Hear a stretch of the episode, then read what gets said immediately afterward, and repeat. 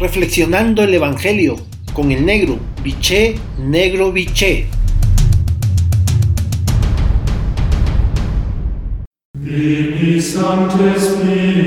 Buen día hermanos y hermanas. Hoy el Evangelio de Mateo en su capítulo 23, versículo del 13 al 22, la frase central es la siguiente. Hay de ustedes guías ciegos. Durante estos días estaremos reflexionando sobre las denuncias de Jesús contra escribas y fariseos. La acusación es introducida siempre con ay de ustedes, no como expresión de lamento, sino como sentencia que prepara un juicio contra las autoridades religiosas y políticas de Israel. El motivo de la denuncia es imponer al pueblo el cumplimiento minucioso de la ley como único camino de salvación, olvidando que su sentido original era guiar a la comunidad para vivir en justicia y santidad. No es la ley la que salva, sino el compromiso en favor de la dignidad humana.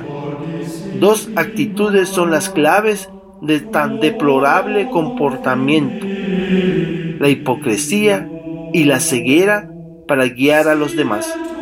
Las autoridades religiosas convirtieron la bondad de la ley en una estrategia de dominación, de corrupción y de enriquecimiento, imponiendo múltiples impuestos, sacrificios y ofrendas.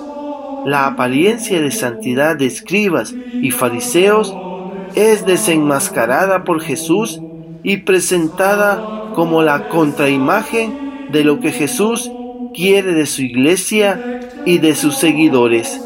Cero hipocresía, corrupción e idolatría del dinero. Por lo tanto, para tu reflexión de esta mañana tarde, tomándote el tiempo necesario y el silencio que requieres.